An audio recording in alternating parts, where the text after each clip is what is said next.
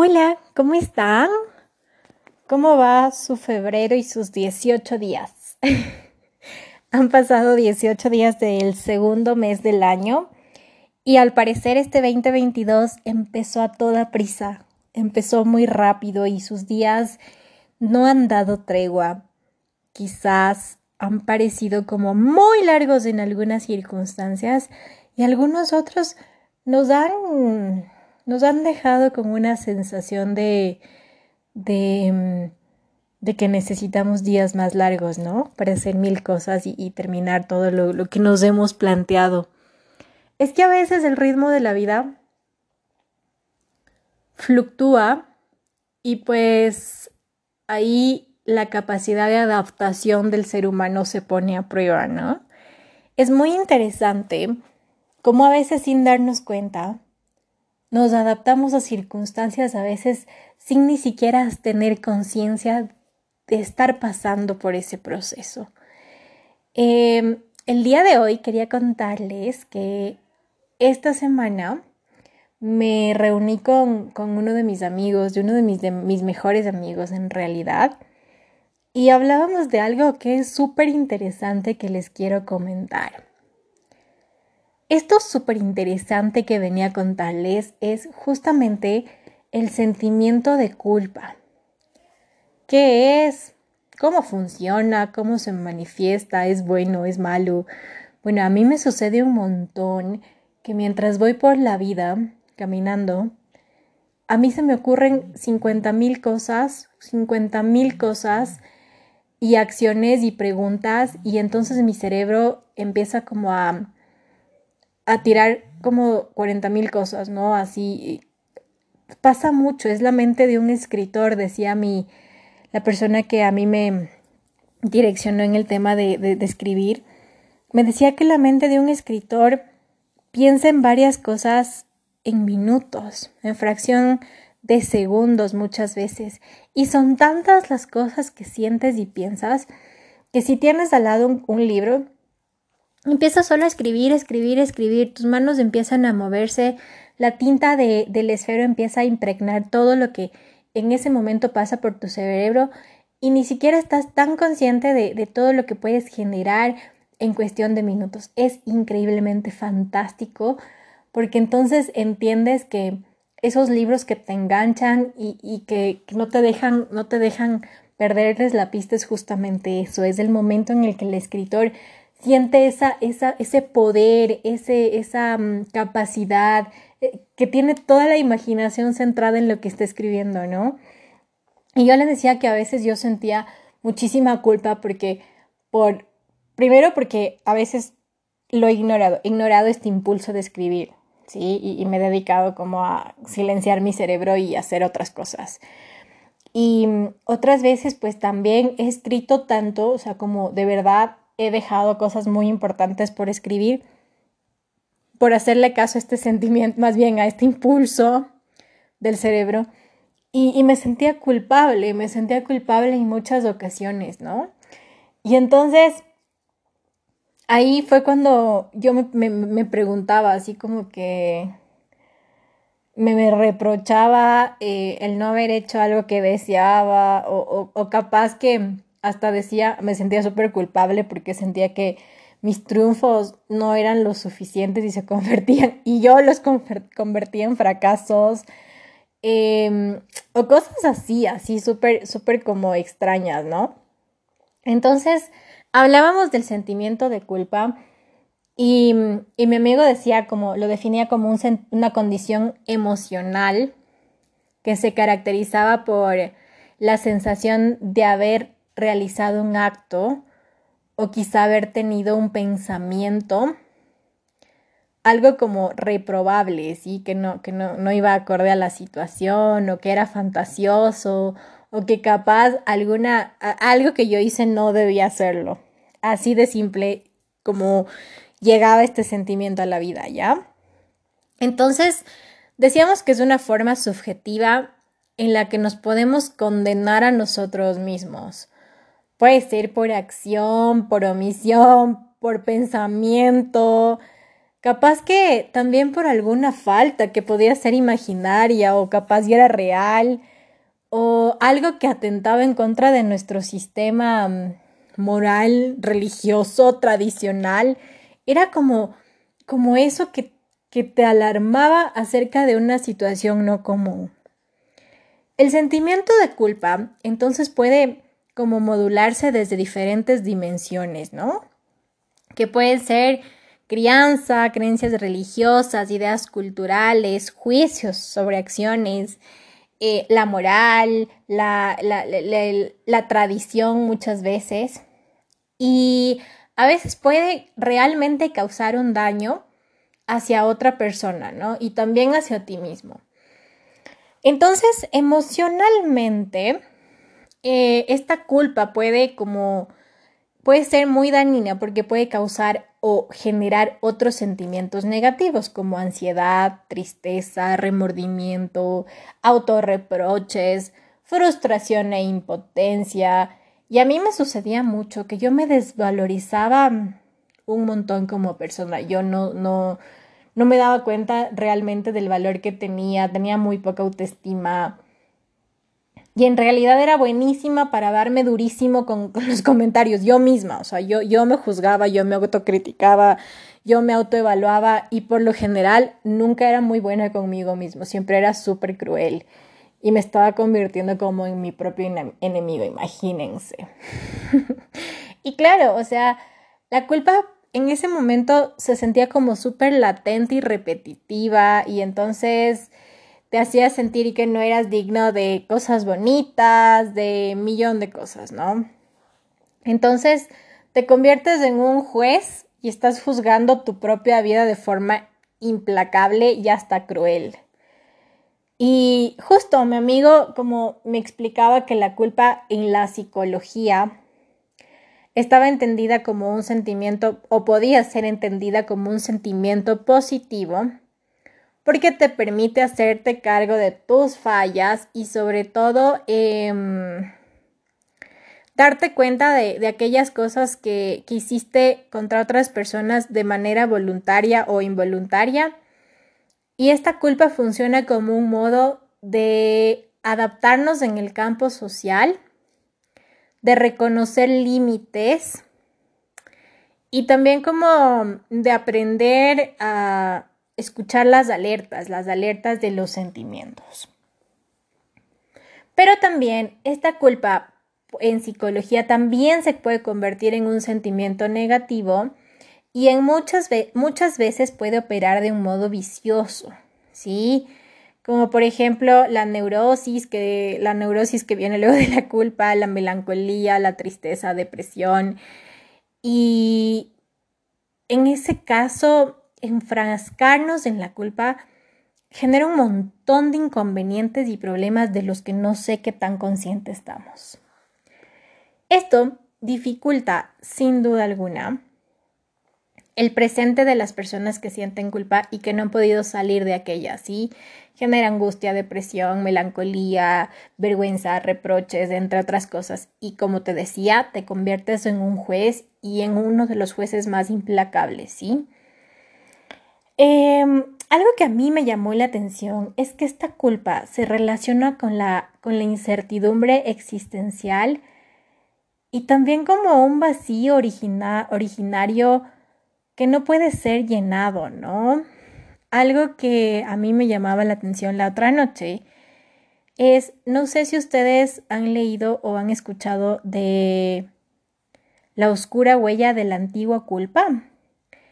Esta es mencionada en Hamlet de Shakespeare. Y ahí, ahí mencionan que con frecuencia una persona puede culpar a los otros para no asumir sus propias faltas como una manera desesperada de quitarse de encima ese sentimiento.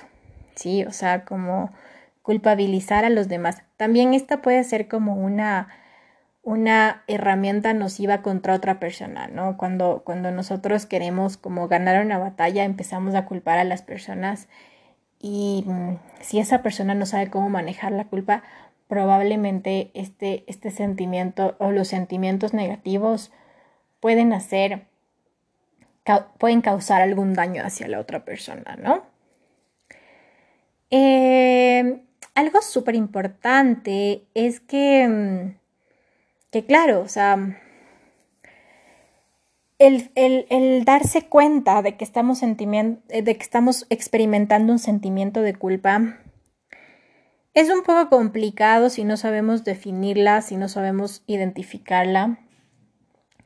Y es cierto, eh, yo me preguntaba 50 mil veces cómo acabar con ese sentimiento de culpa, cómo dejar de juzgarme, cómo dejar de ser tan dura conmigo misma y de darme tan duro, porque de verdad yo, yo, yo me dado muy duro muchas veces. Ejemplo, les voy a contar una situación. Em, pasa que en algún punto de la vida eh, yo, claro, o sea, conocí a dos personas y estas dos personas estaban saliendo. Entonces em, se veían súper bien, súper felices. Yo juraba que tenían un futuro espectacular, que, las cosas iban a ir súper bien y demás.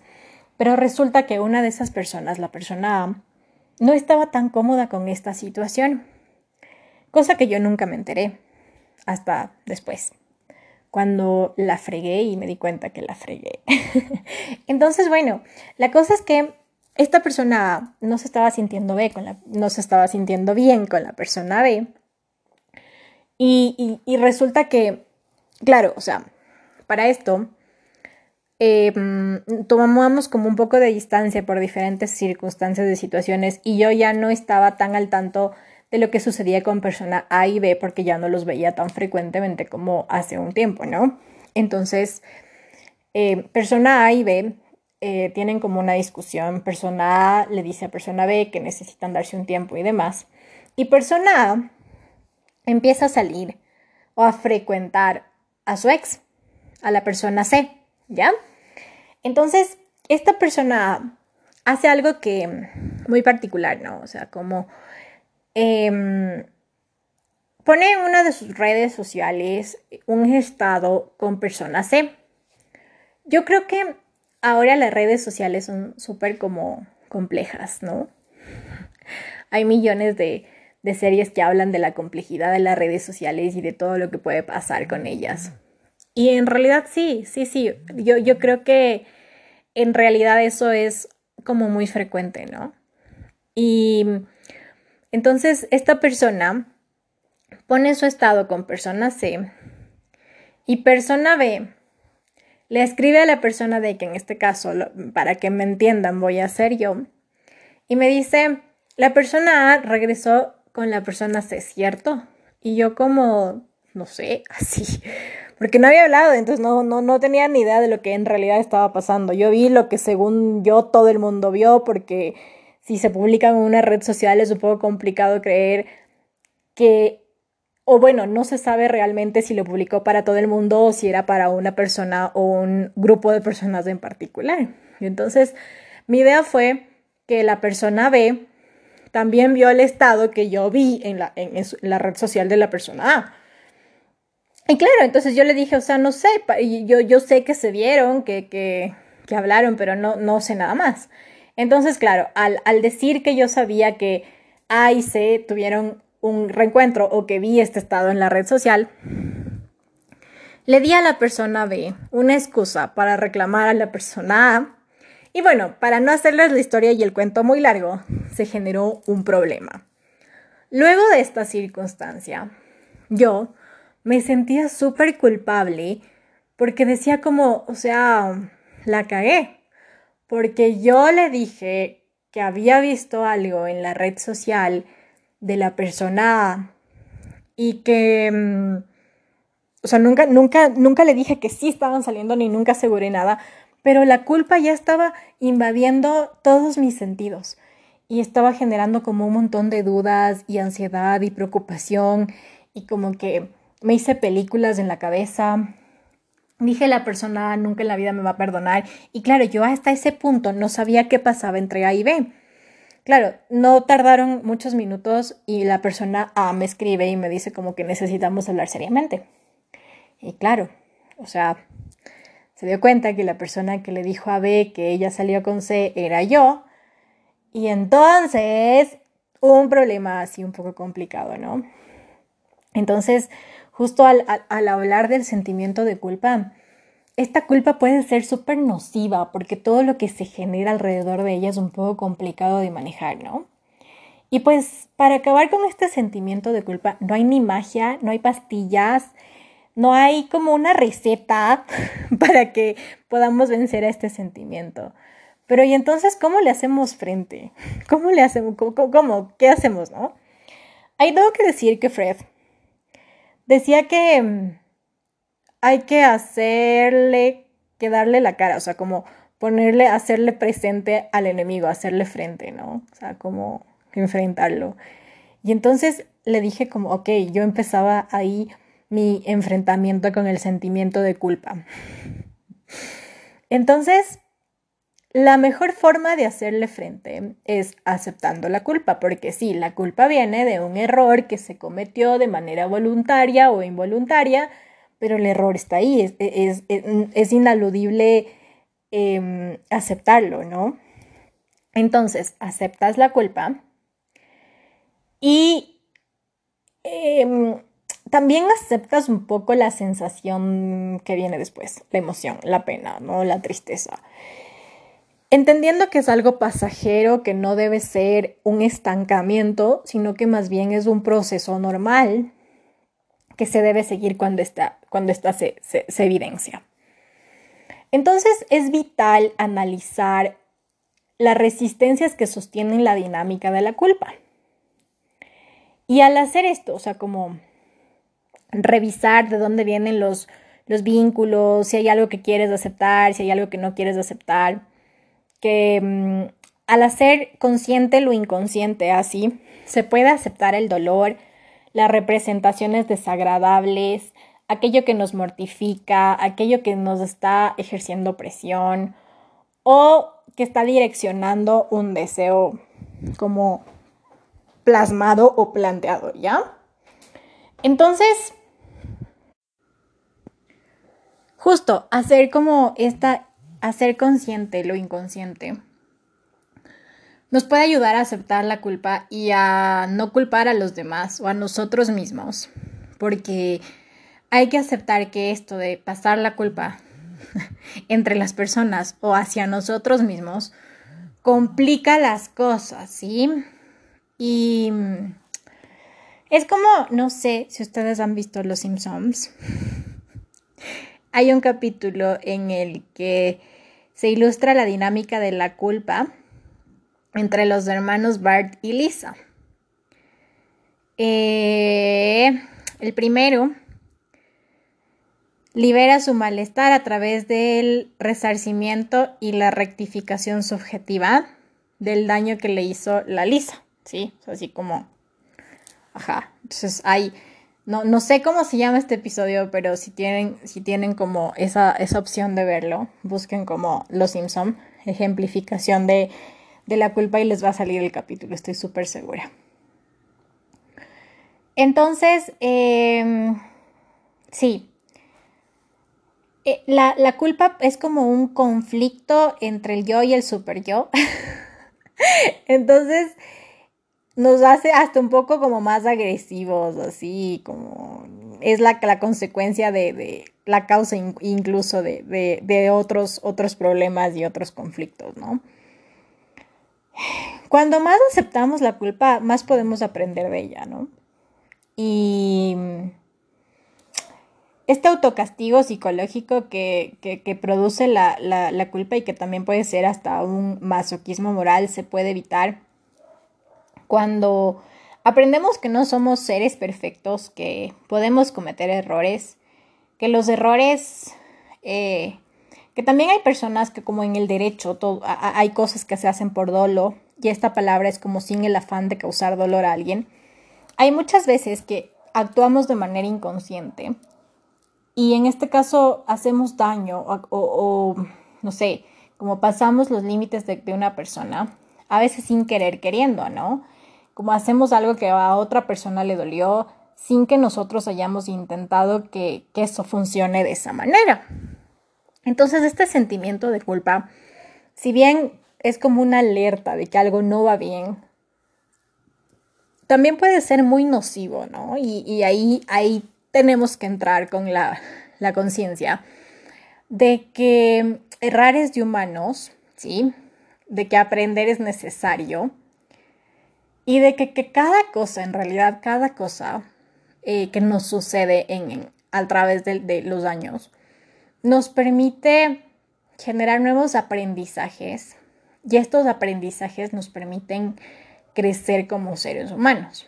Entonces, me parece súper importante el tema de la culpa. Seguramente lo volveré a tomar, a topar cuando tenga un poco más de información acerca de ella. Quería como contarles justamente, justamente esto, porque es algo que me parece súper interesante, ¿no? Entonces, a veces como el pensamiento de que las cosas deben ser blanco y negro hace que si es que nosotros tenemos otra perspectiva, entonces, em, no sé, sintamos culpa, ¿no?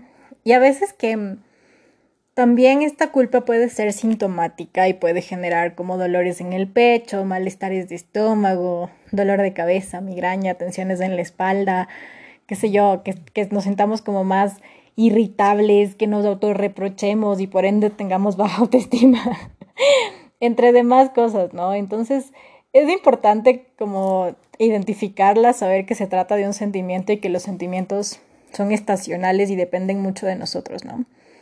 Más bien las emociones, no los sentimientos. Los sentimientos son estáticos, perdón por mi falla. y pues que, que las cosas como van pasando, ¿no? Que lo importante de eso es